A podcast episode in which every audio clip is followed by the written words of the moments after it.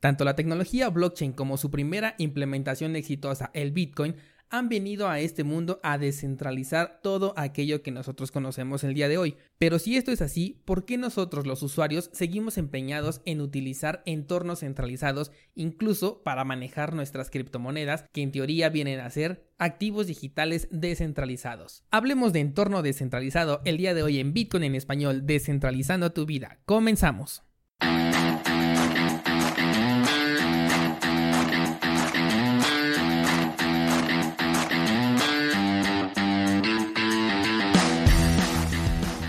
Nadie puede frenar el avance de la tecnología. Es tan constante que llega un punto en el que se convierte en toda una revolución, de la que si no eres parte puedes llegar a ser víctima. Pero descuida porque estás en el lugar indicado. Bienvenido a Bitcoin en español. Acompáñame y aprende conmigo todo lo relacionado a esta tecnología descentralizada. Pero eso sí, prepara y abre tu mente, porque aquí vamos a abordar conceptos completamente nuevos sobre todo aquello que creías conocer.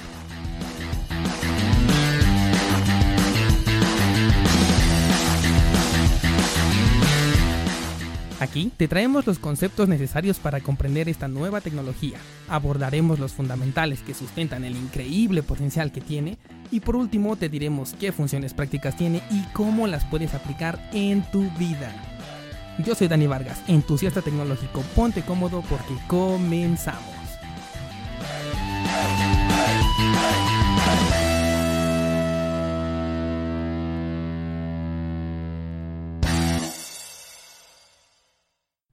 ¿Qué tal? ¿Cómo están? Mucho gusto en saludarlos. Ya es lunes 24 de septiembre de 2018. Una semana que me gustó mucho porque efectivamente pudimos ver eh, aquello de lo que comentábamos la semana pasada y eso me, me tiene bastante satisfecho. Como siempre comenzamos con un repaso de lo que sucedió en torno a, a, las criptomonedas, en este caso comenzamos hablando de lo que es el Bitcoin, la criptomoneda madre la cual tuvo un crecimiento muy importante a lo largo de lo que fue esta semana. Tuvimos incluso también una ligera trampa en el mercado eh, donde vimos una caída muy fuerte en un periodo de tiempo muy muy corto. Estamos hablando de aproximadamente media hora, un trading que sin duda nadie lo debió haber aprovechado puesto que esto fue obra de algunas personas, alguna institución o alguna eh, ballena que quiso realizar algún movimiento en el mercado. Posiblemente intentaban testear nuevamente este nivel para ver si tenían algunas órdenes en short entrando ya eh, por debajo de los niveles de los 6300, 6200 aproximadamente para ver si podíamos romper ese ligero nivel de soporte que teníamos y evitar así la liquidación de algunos de los tradings en short que se encuentran todavía activos dentro de Bitfinex. Y esto lo comentábamos la semana pasada y fue lo que me gustó bastante haberlo visto eh, a lo largo de la semana porque precisamente la semana pasada hablábamos de lo que es la psicología del trading, de, lo que es entender el mercado, entender las emociones y también eh, comprender qué es lo que está sucediendo realmente, qué es lo que nos están indicando eh, estas gráficas, estas velas japonesas y todos aquellos análisis que llegamos a hacer nosotros de manera técnica sobre nuestro gráfico, qué es realmente lo que nos están explicando. Y lo veíamos bien claramente y lo podemos apreciar hoy ya con resultados como efectivamente los shorts de lo que es Bitfinex en cuanto a Bitcoin han ido reduciendo llegando hasta un nivel de soporte eh, considerable y a la par el precio de Bitcoin también ha ido incrementando. Esto es eh, una correlación negativa positiva porque eh, los shorts se van liquidando y efectivamente pues las órdenes de compra van aumentando, van ingresando a este mercado, lo cual provoca un movimiento positivo en lo que es el precio del Bitcoin.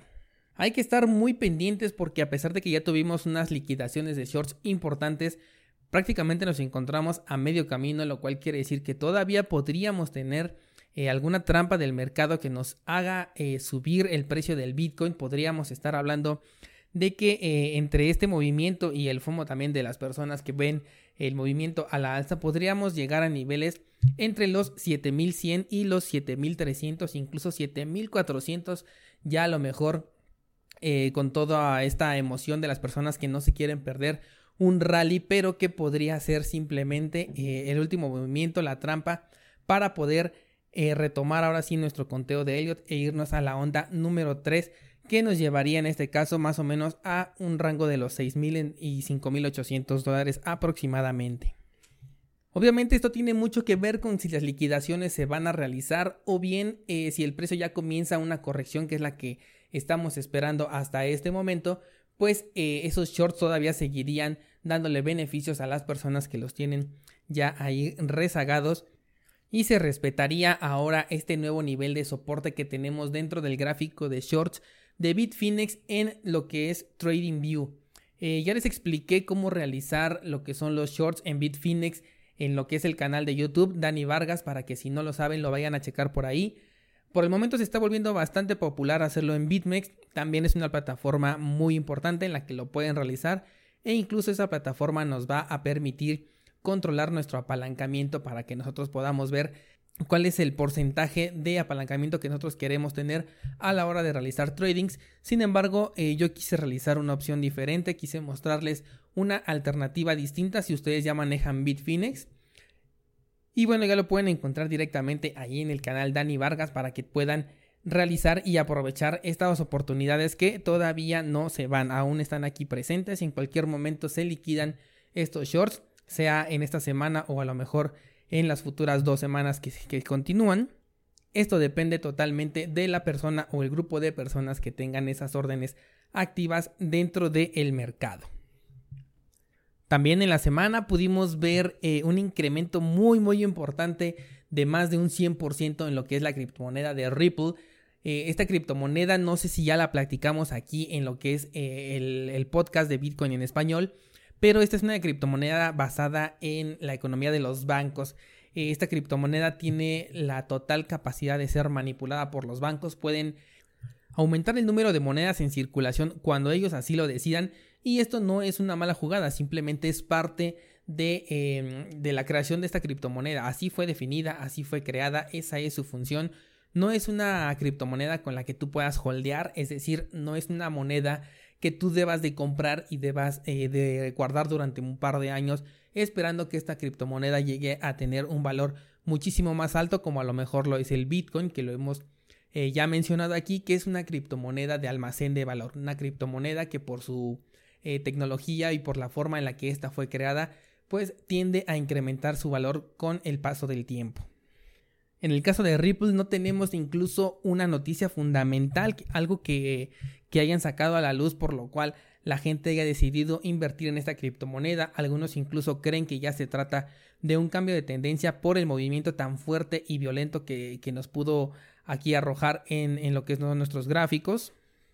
Sin embargo, yo considero que esto aún no está dicho, además de que la criptomoneda, aunque sea eh, manipulada, por así llamarlo, o controlada por el sistema bancario, no se queda fuera del arrastre tan potente y poderoso que tiene Bitcoin sobre todo el criptomercado. Ya sabemos que si Bitcoin sube, las altcoins tienden a subir junto con él e incluso algunas pueden hacer un movimiento más fuerte.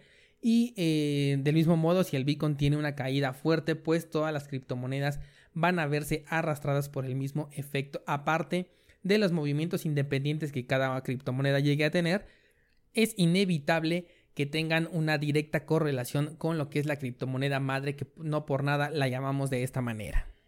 Pero bien, pasemos a nuestro tema de esta semana, que es el entorno descentralizado. ¿De qué se trata esto? Ya comentamos a lo largo de toda la existencia de este podcast que tanto la tecnología blockchain como las criptomonedas pues han venido a nuestro mundo, esta tecnología lo que nos permite es descentralizarnos, es decir, evitar esos monopolios, evitar que alguien controle nuestro dinero, en este caso con las criptomonedas, o que alguien controle cualquier cosa para lo que sea utilizada la tecnología blockchain, dándole directamente el poder a los usuarios.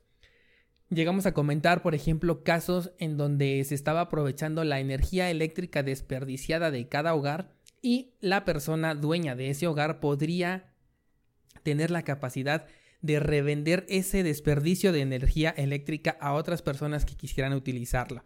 Esto es completamente una descentralización, porque al nosotros realizar el pago correspondiente por la energía eléctrica que utilizamos con todo y su desperdicio, pues prácticamente somos dueños de ella. Entonces ese desperdicio que le pertenece a la persona que ya está realizando este pago puede tener la completa libertad de eh, financiar nuevamente ese desperdicio de energía eléctrica que ella tiene.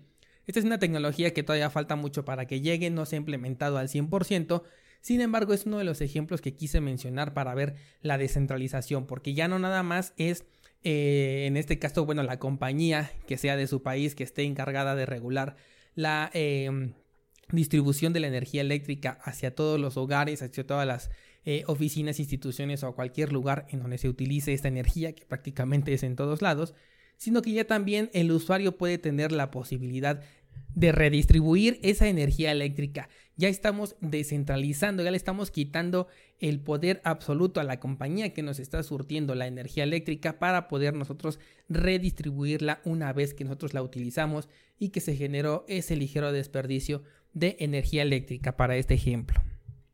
Aquí lo curioso, lo que me gustó eh, mucho de lo que estuve leyendo en esta semana, de lo que me he podido dar cuenta, es de que a pesar de que ya contamos o empezamos a ver en el horizonte este tipo de tecnologías, este tipo de aportaciones, aún nuestro, nuestro cerebro está tan acostumbrado a los entornos centralizados que probablemente nos dé una especie de miedo, por así llamarlo, eh, aventurarnos en este nuevo entorno. Como bien sabemos, la tecnología siempre viene acompañada de un miedo, un miedo al cambio seguramente las personas para que nos presenten algo nuevo, algo que rompe nuestros paradigmas, que rompe eh, la rutina o aquello que hemos venido haciendo durante ya muchísimos años, en algunas cosas incluso aquello que ya hemos venido haciendo desde nuestro nacimiento o al menos desde que tenemos uso de razón, pues simplemente nos cuesta muchísimo trabajo adaptarnos a un cambio y más si es algo nuevo.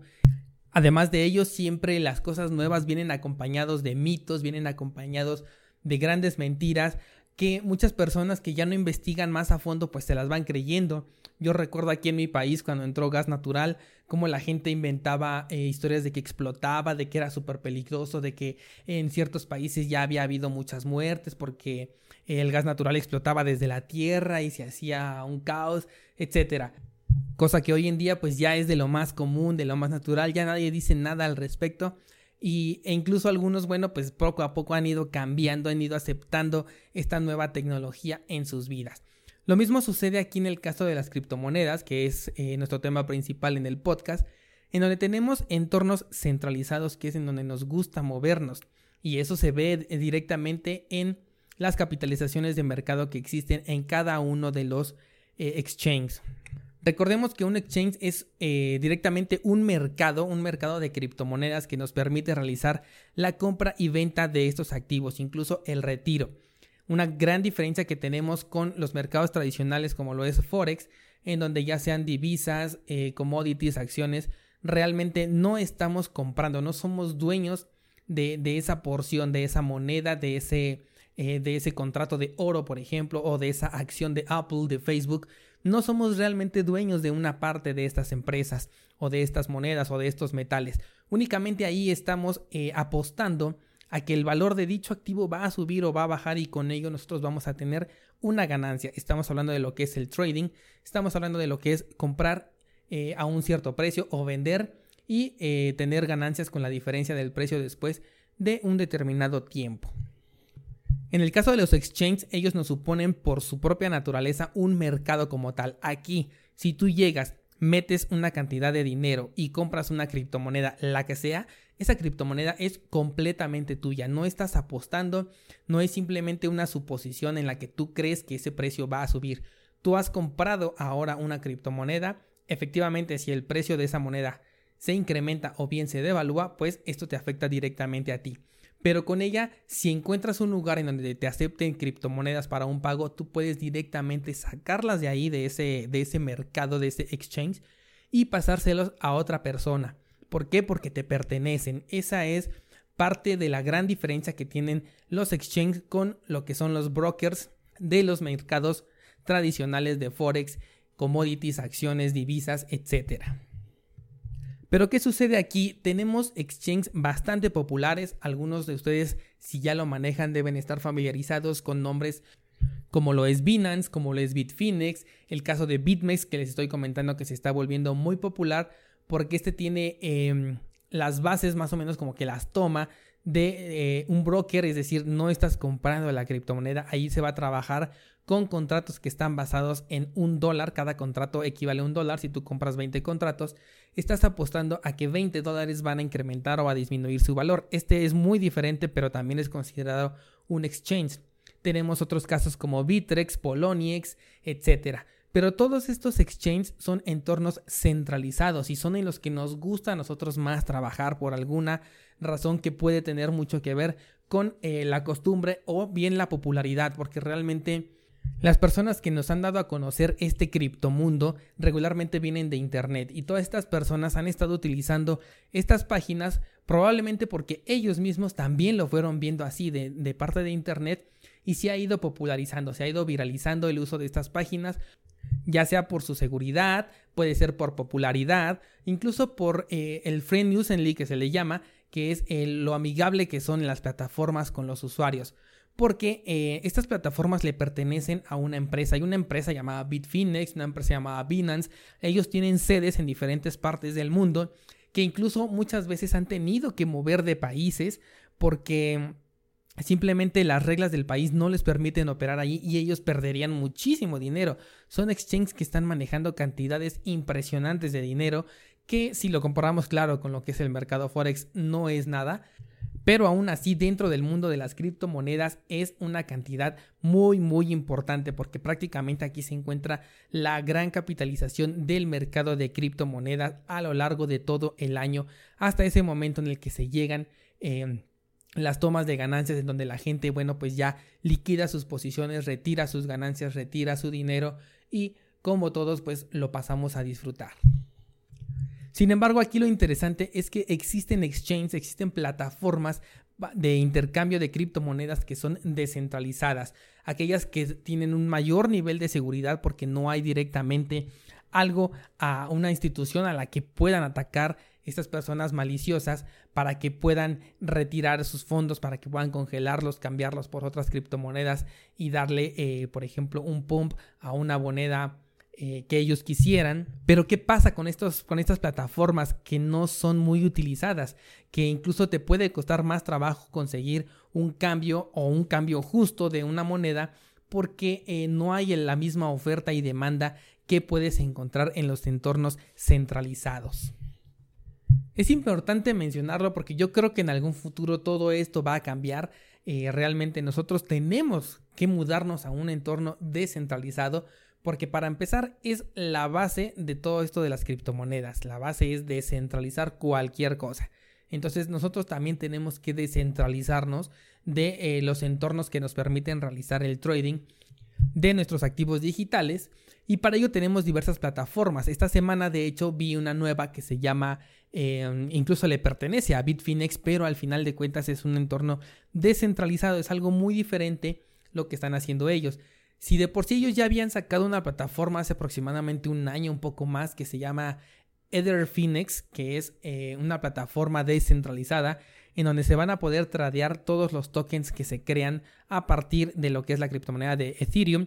Como ya sabemos, esta plataforma nos permite crear nuestra propia criptomoneda y muchas de ellas las vas a poder encontrar dentro de Edfinex, que se eh, escribe ETHFinex, proviene de Ethereum obviamente. Y bueno, esta es una plataforma descentralizada. Ahora tenemos otra que se llama Edfinex Trustless, en que esta plataforma también va a ser completamente descentralizada y algo bien importante aquí es que incluso para poderla operar no necesitamos abrir una cuenta. Eso es bien importante, a diferencia de la plataforma de Edfinex, en donde podemos sincronizarla con lo que es nuestra plataforma de Bitfinex. Es una opción, aunque no es obligatoria, tú puedes crear tu cuenta de manera individual. Pero en esta nueva plataforma, que también es parte de, eh, lo que es Bitfinex, nos va a permitir eh, trabajar de una manera muy diferente a través de nuevos servicios que han venido saliendo para justamente la descentralización de todo lo que son nuestras cuentas. Y en este caso tenemos una muy muy importante que se está volviendo popular que se llama MetaMask esta la utilizan mucho o la empezaron a utilizar mucho para eh, esos juegos de criptomonedas como CryptoKitties. Si algunos no lo conocen, es un juego en donde tú vas comprando gatitos virtuales y simplemente, bueno, pues estos gatitos pueden subir de valor, pueden bajar. Tú les pones el valor que tú quieras de acuerdo al gatito que te salió. Hay generaciones, generación 1, 2, 3, 4, porque los puedes poner a criar incluso. Tiene un cierto parecido con aquellos juegos de Pokémon en donde igual pones a, dos de estas criaturas a procrear y bueno, pues tienen un hijo que tiene diferentes eh, capacidades y estrategias y naturalezas. Lo mismo sucede con este juego de CryptoKitties, que fue de los primeros juegos de criptomonedas que se crearon. E incluso le dio un, impulso muy importante a lo que es la criptomoneda de Ethereum, porque eh, se empezaron a tradear eh, estos gatitos a precios descomunales, incluso se hizo alguna campaña ahí para algún apoyo de forma caritativa. Y bueno, en esta plataforma tú te puedes loguear sin meter un correo electrónico, sin ingresar em, lo que es tu nombre, tus datos personales, teléfono, nada.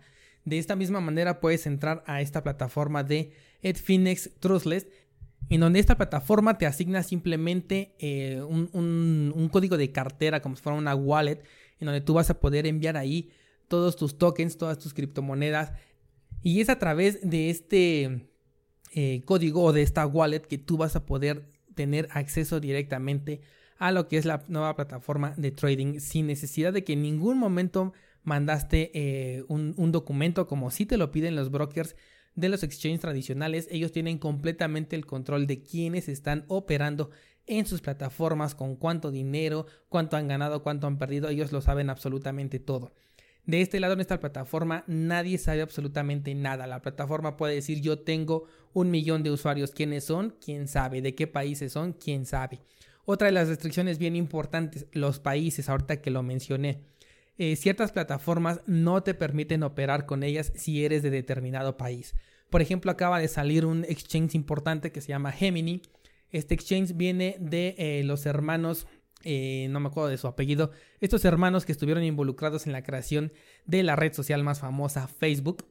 ellos también son unos bitcoiners activos, ellos tienen criptomonedas que han dicho que jamás en la vida van a vender. Obviamente estas personas tienen esa capacidad, son multimillonarias, pero ellos dicen que nunca las van a vender de esta manera. y estamos totalmente conscientes de que el Bitcoin jamás va a desaparecer, jamás va a llegar a, niveles de, de, cero, a no valer absolutamente nada, porque mientras una persona siga teniendo criptomonedas, siempre va a tener un valor en el mercado. Y estas personas han dicho, claro, no, nada nos, nos lo asegura, pero ellos han dicho perfectamente que jamás van a vender sus criptomonedas. Las tienen porque ellos son pro Bitcoin. Esto quiere decir que apoyan directamente a esta criptomoneda, a esta tecnología y a lo que ello representa. Pues bien, ellos han decidido sacar su exchange, su plataforma de intercambio de criptomonedas para que las personas puedan ahí tradear sus activos digitales. Pero eh, como en otros casos que no les permiten tener cuenta si eres de Estados Unidos, en este caso, por ejemplo, yo que soy de México, intenté realizar una, cuenta, intenté crearme una cuenta en esto que es Gemini y simplemente me dijo que no estaba disponible para mi país. Probablemente ya en, en, futuras ocasiones realicen alguna actualización y bueno, ya nos permitan el acceso a este, a este nuevo exchange. Pero esa es otra de las desventajas que tienen con respecto a los entornos descentralizados. A ellos no les importa de qué país eres, simplemente quieres ser un usuario, adelante entra. ¿Cómo te llamas? No me importa. ¿De dónde eres? Tampoco me importa. ¿Tienes un correo? ¿Tienes un número de teléfono? Seguramente sí, pero a mí como plataforma descentralizada no me interesa saber eso. Simplemente yo te ofrezco un servicio y depende de ti si lo quieres utilizar o no. Otro de los beneficios vienen siendo los costos de operación. Obviamente, si estamos hablando de que estamos eh, utilizando una plataforma que le pertenece a una empresa, a una institución, llámese Bitfinex, Bitrex, como ustedes la quieran llamar, esta plataforma, esta institución tiene empleados, tiene programadores, tiene personas que están detrás de la plataforma trabajando para ofrecerte eh, un mejor entorno, para ofrecerte gráficas actualizadas, la seguridad de que tú que vas a invertir ahí tu dinero, que lo vas a ingresar, no lo vayas a perder. Todo este grupo de personas requiere un sueldo, entonces la plataforma va a requerir ingresos para mantener todos esos sueldos. Y esos ingresos obviamente van a salir del costo de transacciones que vas a tener dentro de la plataforma. Si bien los costos vienen a ser muchas veces ridículos, incluso hay criptomonedas que por su naturaleza no te piden un costo de transacción entre una eh, cartera y otra y venga de donde venga, como lo es Cardano, aún así te cobran un ligero costo de operación. Como les comento, puede ser que esto parezca un poco exagerado porque hay veces que los costos de operación vienen siendo .01 centavos de dólar, lo cual pues viene haciendo prácticamente nada. Pero todo esto multiplicado por el número de usuarios que tienen estas plataformas viene a ser una cantidad que no la podemos dejar de tomar en cuenta. Cantidad que viene siendo extremadamente diferente con los costos que existen dentro de las plataformas descentralizadas. Muchas veces eh, te cobran simplemente un mantenimiento que todavía viene siendo más ridículo que el de los exchanges que son centralizados o algunos ni siquiera te cobran absolutamente nada por realizar este tipo de operaciones.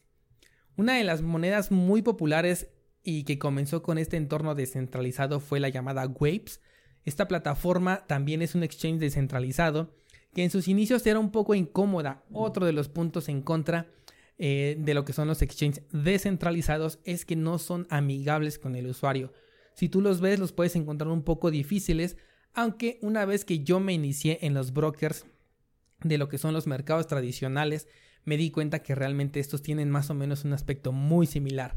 Un aspecto que a mí me recordó a Windows 3.1 si algunos de ustedes lo conocieron, o si no, bueno, pues simplemente a un Windows muy viejo. Yo sentí que estaba trabajando en una plataforma que no eh, visualmente no era acorde a los tiempos que estábamos corriendo hoy en día. Plataformas como Plus 500, como AvaTrade, son plataformas bastante potentes y confiables y con una base de usuarios muy muy sólida. Pero visualmente a mí me dio esa impresión cuando yo las conocí, me dio un poco de desconfianza, aunque bueno, ya investigando más, pues ya le fui tomando eh, cariño a este tipo de plataformas y ahora en día ya trabajo también con ellas. Pero el punto es que de ese mismo modo yo eh, aprecié cuando inició esta plataforma de Waves, eh, como el entorno no era nada amigable, era muy difícil, tenías que eh, ya tener a lo mejor un conocimiento de un exchange ya centralizado que tiene una, una forma de visualizar muchísimo más amigable, que puedes comprenderlo simplemente con leer los menús, con leer las herramientas,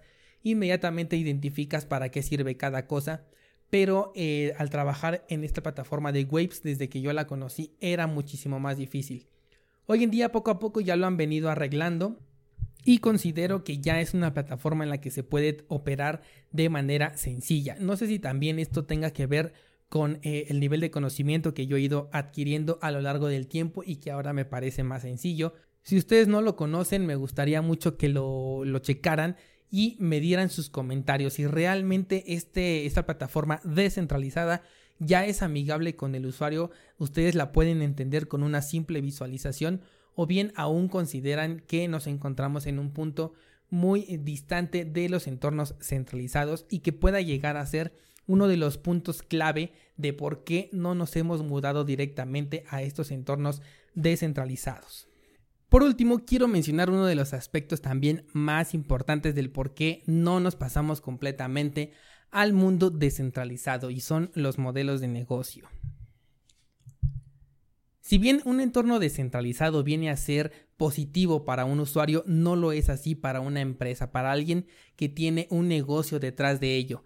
¿Pueden ustedes imaginar a todas estas empresas todo el dinero que perderían a, los exchanges centralizados si todos nos mudáramos a, los entornos descentralizados? Obviamente ellos van a hacer todo lo posible, van a realizar mejoras en su plataforma, van a utilizar enlaces de referido para que de persona en persona pues se vaya dando la viralización del uso de estas plataformas, van a invertir incluso en publicidad probablemente en YouTube, por ejemplo, he visto ya videos de lo que es Bitso, una casa de cambio mexicana de intercambio de criptomonedas. Obviamente, em, aquí algo bien importante y que nos sirve mucho a las personas que somos de este país es que nos permite cambiar nuestra moneda fiat nacional, que son los pesos mexicanos, por criptomonedas y de esta manera comprar nuestras criptomonedas de una forma bien, bien sencilla. Pero eh, sin duda esto también es un entorno centralizado dentro de un mundo descentralizado. Es ahí donde entra la incoherencia. Pero aquí el punto es eh, el modelo de negocio. Todas estas plataformas estarían perdiendo cantidades importantes de dinero, incluso hasta el negocio entero, si eh, hiciéramos la mudanza total a lo que es un entorno descentralizado.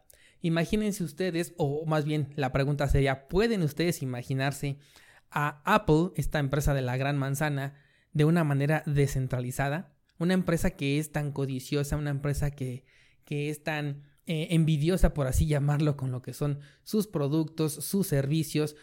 Una empresa de esta talla, ¿pueden ustedes imaginar que ellos acepten un método de pago común, un método de pago que puedes utilizar tanto en Samsung como en Apple, un método eh, que sea compatible incluso con un celular de 100 dólares, cuando Apple tiene esa ideología de que sus equipos son caros porque son lo mejor, aunque no siempre lo tengan que ser, pero bueno, esa es la ideología que ellos están vendiendo, ese es efectivamente su modelo de negocio. Eh, en este caso, por ejemplo, la criptomoneda de Cardano, que ellos quieren ser la moneda con la que puedas tradear cualquier cosa, con la que puedas pagar en el metro, con la que puedas pagar desde tu dispositivo celular, eh, absolutamente todo, la gasolina, etcétera. Ustedes pueden imaginar a Apple aceptando un medio de pago que sea universal, que no sea exclusivo de ellos, que no les dé un plus, con lo cual ellos no puedan incrementar el precio de sus artículos a la venta. Es ahí donde ya viene lo difícil y lo mismo sucede en todos los ámbitos. Los modelos de negocio son completamente disruptivos contra eh, los modelos descentralizados. Por lo que las compañías van a hacer todo lo que esté a su alcance, incluso negarse a, a lo mejor la adopción de estas tecnologías con tal de proteger su modelo de negocio, aunque sea beneficioso para nosotros como consumidores, como usuarios, para las empresas no lo es. E incluso si tú lo ves eh, por ese lado, si tú tuvieras un negocio que tiene un distintivo, pero después llega una nueva tecnología que te diga, no, pues sabes que ahora tu distintivo va a ser eh, común, va a ser para todos. Es ahí donde ya entraría ese, ya, ya te haría clic todo esto y podrías comprender cómo el entorno descentralizado, aunque tiene sus ventajas, también tiene desventajas desde otro punto de vista y por ello puede hacer que tardemos mucho, mucho tiempo en poder ver una adopción completa de un entorno descentralizado, ya sea en el gobierno, ya sea en nuestra economía, ya sea en tecnología eh, de Internet de las Cosas, etc. Absolutamente en todos los ámbitos en los que quiera entrar un entorno descentralizado va a toparse con un gran problema que es el modelo de negocio que en ese momento se encuentre monopolizando ese mercado. Y muy bien, hasta aquí lo vamos a dejar esta semana. Espero que te haya gustado el episodio y que me lo hagas saber a través de los comentarios, a través de tu like, a través de que eh, comiences a compartir este contenido con más personas para poder llegar a eh, muchísimo más público y ellos puedan conocer todo este abanico de oportunidades que se nos presentan hoy en día que podemos aprovechar y de la cual podemos sacar mucho, mucho beneficio. Yo soy Dani Vargas, recuerda seguirme en eh, Facebook como Dani Vargas o también en el grupo de eh, Facebook también que se llama Bitcoin en español. Tenemos Twitter, Dani M. Vargas y en el canal de YouTube Dani Vargas en donde subo diferentes eh, tutoriales y podemos ampliar toda esta información de las criptomonedas y su uso y empresas que podemos aprovechar para obtener ganancias. Nos vemos la próxima semana, un gusto saludarlos, hasta luego.